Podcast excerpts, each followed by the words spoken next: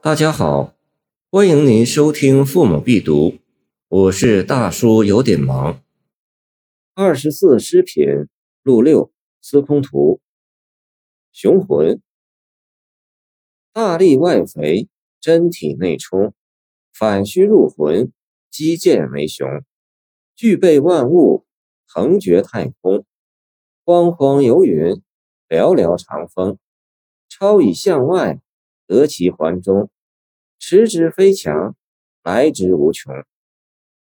司空图，公元八百三十七年至九百零八年，字表圣，河中人，今山西永济。咸通十年，公元八百六十九年，进士及第。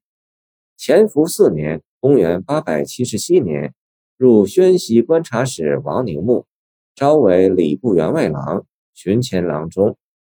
王朝起义时，熹宗逃到成都，他追随未及，回到河中，隐居王官谷。后因哀帝被弑，绝食呕血而卒。有二十四诗品。二十四诗品是十二句为一篇的四言诗，从形式上看是一组展示了十分美丽的意境的写景诗，但就其实质而言。却是一组关于诗的意境及其风格的文艺理论作品。农家自有麒麟阁，第一功名只赏诗。见立吉山下吴村看杏花十九首的司空图，是晚唐的著名诗人。因避乱和避祸，长期隐居中条山王官谷，出入于道佛之间，以追求精神上的解脱。他的二十四诗品以老庄哲学为基础，兼及佛禅思想，论及了有关诗歌的二十四种不同意境的特有风格。雄浑是指意境的雄壮和浑厚，而这种雄壮浑厚的意境美是建立在老庄哲学自然之道的基础上的。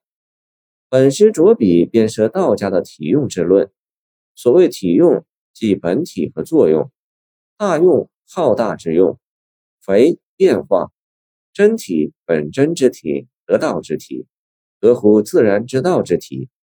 浩大之用向外伸张而变化无穷，是因为自然之道充满于内。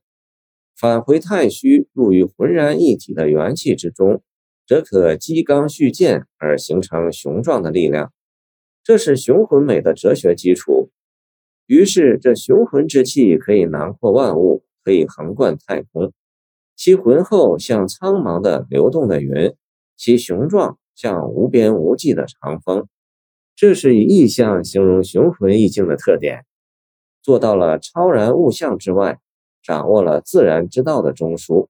所秉持的不是人为的勉强，实质非强的强不上升，雄浑的诗意便会无穷无尽。认知自然，便能无为而无所不为。前人评论：“此非大财力、大学问不能，文中为庄马，诗中为李杜，足以当之。”我想，比较能代表雄浑意境风格的，恐怕要数李白的《梦游天姥吟留别》和杜甫的《观公孙大娘弟子舞剑记行》并序。二者描写的内容和表现的主题虽各不相同。但在意境上哦浑然天成，而气势磅礴。谢谢您的收听，我的 QQ 号码幺七二二九二二幺三零，欢迎您继续收听我们的后续节目。如果你喜欢我的作品，请关注我吧。